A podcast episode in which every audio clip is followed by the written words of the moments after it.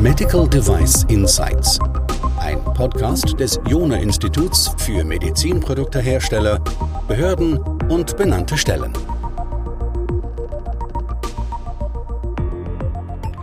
Die MDR rückt immer näher und damit auch die Pflicht, die Medizinprodukte mit einer UDI auszustatten. Wie wichtig dieses Thema für die Hersteller von Medizinprodukten ist, das durften wir bereits letztes Jahr erfahren, als wir über 750 Leute in dem Webinar mit Luca Salvatore zum Thema UDI hatten. Über was wir damals noch nicht sprachen, war die Frage, wie müssen wir denn nachher diese UDIs aufbringen und wie müssen wir sicherstellen, dass die jetzt auch in der richtigen Qualität aufgebracht wurden, weil auch das ist letztlich nachzuweisen. Und wie man sowas prüft und welche regulatorischen Anforderungen das gibt, darüber möchte ich heute mit dem Herrn Weigelt sprechen. Herr Weigelt, könnten Sie sich unseren Hörern kurz vorstellen, bitte? Ja, mein Name ist Wilfried Weigelt. Ähm, ich arbeite für die Firma Realektronik GmbH in Mühltal und bin dort zuständig für den Bereich der äh, Codeprüfgeräte, optische Messgeräte für Vermessung von Matrixcodes und von Stichcodes ähm, und habe zusätzlich ähm, Aufgabenbereiche, die sich in den Bereich der Normung bewegen. Das heißt, ich bin Mitglied bei dem DIN-Normenausschuss, der ähm, zuständig ist für die Codierung wie auch für die Datenstrukturen, die bei UDI verwendet werden, wie auch dann entsprechend für den das ISO-Gremium, das ist der ISO EC JTC1 S31 Working Group 1 und diese Arbeitsgruppe 1 ist zuständig für Datamatics Codes, für andere Codearten, also sprich die sogenannten Semologienormen und wie auch die Qualitätsnormen, die durch die UDI und MDR Vorgaben erreicht werden. Das heißt also einmal Abteilungsleitung in der äh, bei GmbH und zum anderen der Bereich Standardisierung, Normierung äh, beim DIN und beim ISO. Da haben wir genau den richtigen Mann mit dem Podcast. Ja, wenn wir jetzt über diese UDI sprechen, die müssen irgendwo auf diesen Produkten aufgebracht werden. Ich stelle mir das jetzt bei der Software ein bisschen einfacher vor, wie vielleicht an irgendwelchen physischen Geräten, das heißt jetzt Medizingeräte oder vielleicht sogar irgendwelche Plastikteile. Ich könnte mir vorstellen, dass da einiges schiefgehen kann. Was könnte denn da alles schiefgehen, wenn man so eine UDI aufbringt, auf was der Hersteller dann aufpassen muss, dass es eben genau nicht passiert? Da gibt es verschiedene Möglichkeiten. Ähm, die einfachste Möglichkeit, die man hat, ist eine falsche Codeart. Wir haben üblicherweise einen Datamatics-Code. Man könnte jetzt zum Beispiel einen Aztec-Code oder einen QR-Code aufbringen, was dann meistens nicht gelesen wird, weil die Scanner diese Codeart ausgeschaltet haben. Das zweite, was schiefgehen kann, ist die inhaltlichen Vorgaben. Das heißt, Daten sind in einer bestimmten Sequenz äh, nach diesen ISO-Normen und nach den Anforderungen der Asian Entities äh, in die Codierung hineingebracht worden. Und wenn diese Struktur nicht eingehalten wird, dann kann man eben zum Beispiel eine Artikelnummer nicht eindeutig erkennen und auslesen oder man kann kein Herstelldatum vernünftig erkennen oder auslesen oder eine Charge oder eine Seriennummer. Das wären inhaltliche Anforderungen. Das andere sind die Fragen des Substrates. Das heißt, worauf kennzeichne ich? Ist das Kunststoff? Ist das Metall? Ist es ein Etikett? Wenn die Strukturen und diese äh, Substrateigenschaften ungünstig sind, dann kann man möglicherweise die Bedruckung oder die Kennzeichnung von dem Substrat nicht mehr unterscheiden. Das führt dann zu einem Problem der optischen und der physikalischen Lesefähigkeit. Und im Drucksystem oder Kennzeichnungssystem selber kann man natürlich auch noch Fehler machen, indem man diese Systeme falsch einstellt, falsch konfiguriert, falsch bedient falsche äh, Tinten verwendet, falsche Farbbänder beim Thermotransferdruck verwendet. Ähm, also es gibt eine ganze Reihe von Möglichkeiten, äh, Fehler zu machen. Was wären dann die Folgen, wenn man diese Fehler macht? Zum Teil haben Sie schon ein bisschen angedeutet, aber ich glaube noch nicht so alle. Die Folgen wären, äh, ich lese einen Code und äh, ich kann mit den Inhalten nichts anfangen, äh, wenn die Datenstrukturen falsch sind. Die andere Folge wäre die, dass möglicherweise Daten falsch gelesen werden, also dass man falsche Daten einliest.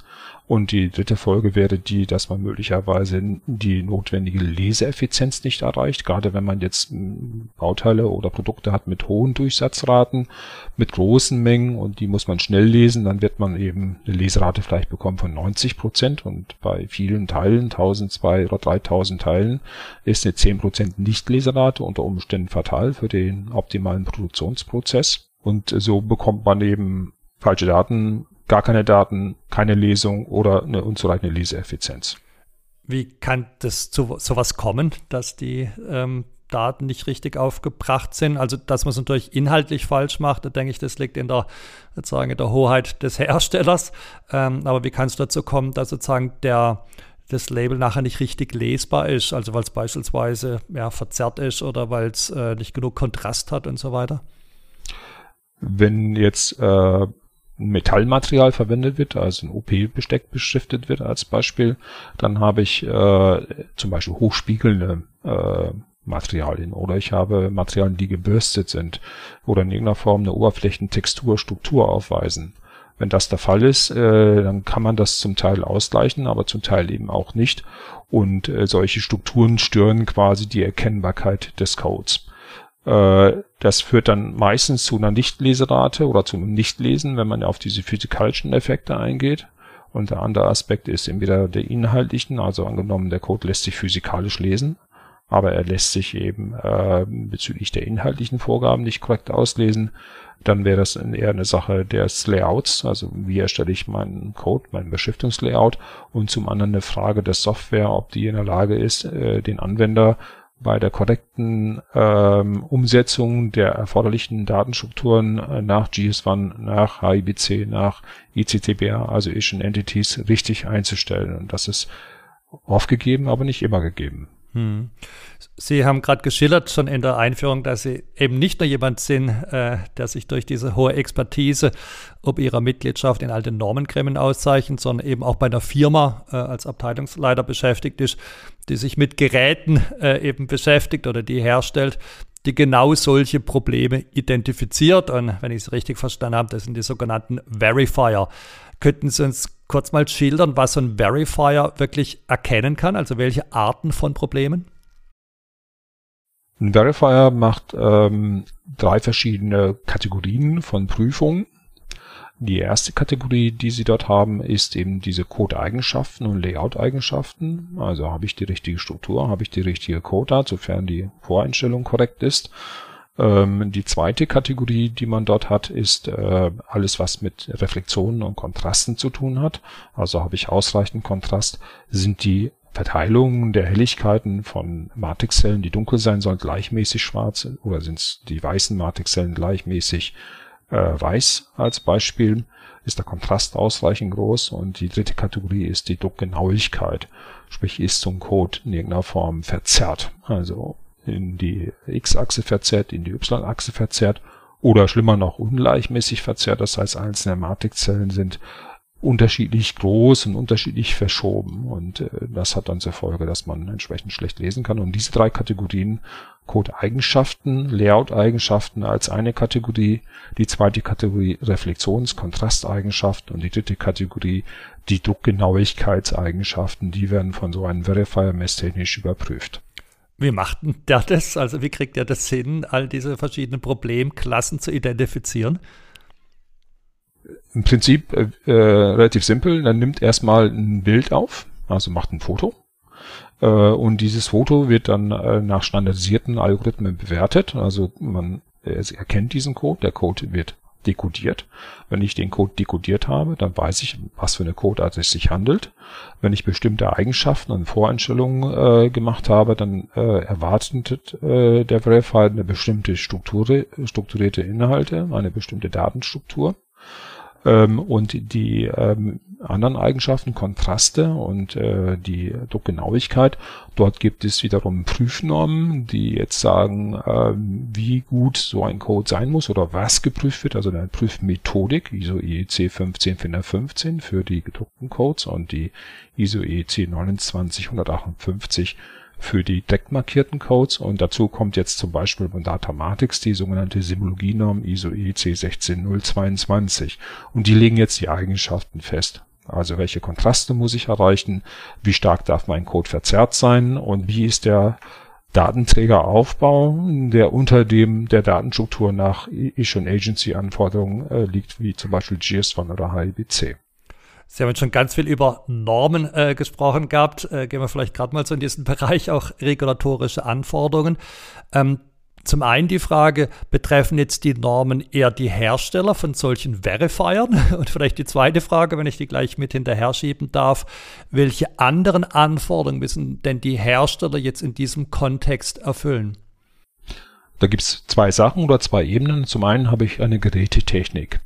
Die Gerätetechnik ist eine optische Messtechnik und diese optische Messtechnik äh, unterliegt gewissen Mindestanforderungen und äh, Messtoleranzen und diese sind durch ISO-Normen festgelegt. Da gibt es eine ISO-Norm 15426-2 und die legt jetzt fest, wie genau muss äh, so ein äh, Gerät sein und äh, welche Eigenschaften, Messeigenschaften werden überprüft. Das betrifft die Gerätetechnik, also Kontrolle der, der Messeigenschaften. Und die zweite Kategorie, das sind dann eben die Normen, die jetzt festlegen, was habe ich für eine Codeart, Datamatics, wie erwähnt, 16022 und dann die Methodik der Qualitätskontrolle äh, des Barcodes oder des 2D-Codes, die ISO EC 15415 29 158 für DBM. Die MDR wie auch die UDI legen fest, dass bestimmte Qualitätsmerkmale äh, oder Qualitätssicherungsmaßnahmen beim Hersteller zu erfüllen sind. Diese wiederum beziehen sich im amerikanischen UDI-System auf eine ISO-Norm 15459 und diese wiederum äh, legen fest, wie zum Beispiel eine GS1 HIBC und ähnliche als Asian Entity oder Agency registriert und definiert werden. Das heißt, auf diesem Weg bezieht man implizit sozusagen die Asian Agencies, Entities mit ein und bei der MDR, bei der europäischen ist es ähnlich. Die nennen diese Asian Entities direkt ähm, und äh, verlangen auch direkt, dass die Anforderungen, die ähm, die Asian Entities stellen, auch in der Qualitätssicherung umzusetzen sind. Und die Asian Entities oder Agencies selber, die benutzen genau diese genannten Standards, nämlich die Datamatics Norm 16022 und die Qualitätsstandards und legen damit fest, wie die Eigenschaften der Codierung auszusehen haben als äh, definierte Qualitätsanforderung könnte man damit sagen, es sind so drei Bereiche. Also einmal sozusagen das, was direkt aus der gesetzlichen Ebene kommt. Ja, ihr müsst sozusagen ja zum Beispiel mit diesen Issue Entities arbeiten. Dann haben wir die eigen, sozusagen die Anforderung an den Code oder an die Darstellung des Codes. Und dann haben wir noch eine sozusagen Normengruppe, die kümmert sich um die Überprüfung, ob das jetzt alles richtig geklappt hat. Stimmt diese Zusammenfassung? In etwa, es kommt noch ein Aspekt hinzu, das sind die Datenstrukturen. Ähm, die ähm, amerikanische Vorgabe zitiert dazu eben die ISO EC 15459. Das ist eine Serie von sieben oder acht Standards, die also genau festlegen, wie äh, das Ganze aufgebaut zu sein hat. Ähm, während bei der MDR ist es eben ein bisschen umgekehrt. Das heißt, sie nennen zuerst die Asian Agencies und die arbeiten wiederum mit diesen ISO-Standards, den gleichen wie bei den Amerikanern, äh, die jetzt die grundsätzlichen Kriterien festlegen für die Datenstrukturen. Ähm, und auf der anderen Seite habe ich schlicht und einfach eben den Datamatics als Datenträger, wie er funktioniert, diese sogenannte Symologie-Norm 16022 und äh, die Qualitätseigenschaften oder Qualitätskontrolle ist jetzt codeartübergreifend zu verstehen. Das gilt eben nicht nur für den Datamatic, sondern auch für andere Codearten, also ISO EC 15415, wenn ich auf Etiketten drucke als Beispiel. Und die ISO EC 29158, wenn ich mit dem Laser zum Beispiel auf ein Kunststoffteil oder auf ein Metallteil direkt kennzeichne oder auch mit dem Inkjet auf ein Substrat kennzeichne, was jetzt nicht einem Etikett entspricht, sondern kritischer ist. Hm. Ja, bei all den Normen äh, stellt sich die Frage, kann ein Hersteller das sinnvoll überhaupt noch ohne einen Verifier überprüfen?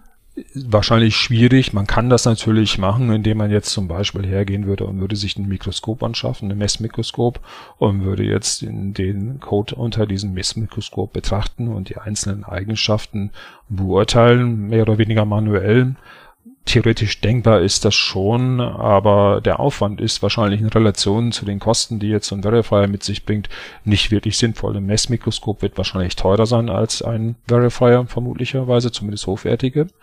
Und äh, der manuelle Aufwand, der zu treiben ist und das Know-how, was man im Detail haben muss, das wird, werden die meisten Hersteller so in der Form gar nicht ähm, gar nicht haben und auch nicht sinnvoll sich aneignen können. Von daher gesehen ist wahrscheinlich so ein Verifier die kostenoptimierte ähm, Lösung, um so eine Qualitätskontrolle zu machen, im Gegensatz zu so einer manuellen Methode mit einem Messmikroskop. Hm.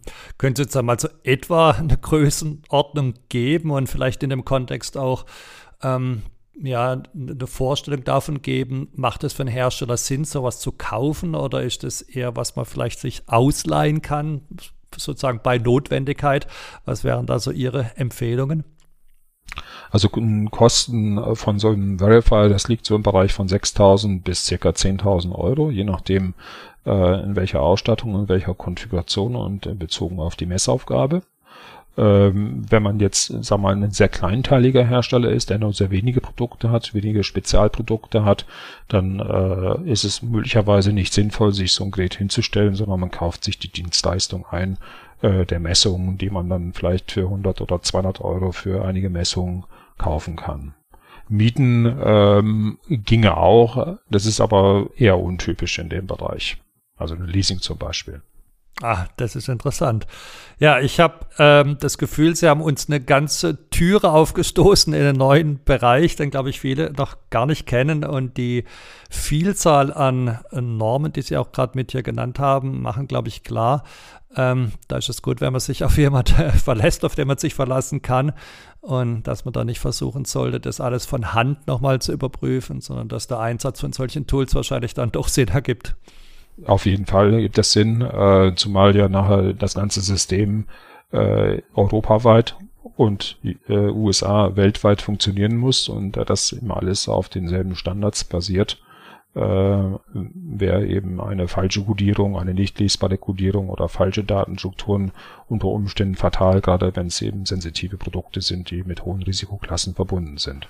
Ja, da würde ich sagen, das ist ein komplexes Thema und deswegen werde ich in den Show Notes beziehungsweise unterhalb des Artikels auch Herrn Weigels Kontaktdaten noch mit publizieren oder beziehungsweise einen Link zu seiner äh, Webseite und dann können Sie direkt mit ihm in Kontakt gehen und über die weiteren Details von Verifiern, den regulatorischen Anforderungen vielleicht ja dann auch wirklich über den Einsatz eines solches Produktes zu sprechen. Herr Weigel, vielen herzlichen Dank, dass Sie mit dabei waren. Schönen Dank für die Einladung und schönen Dank für das Interview.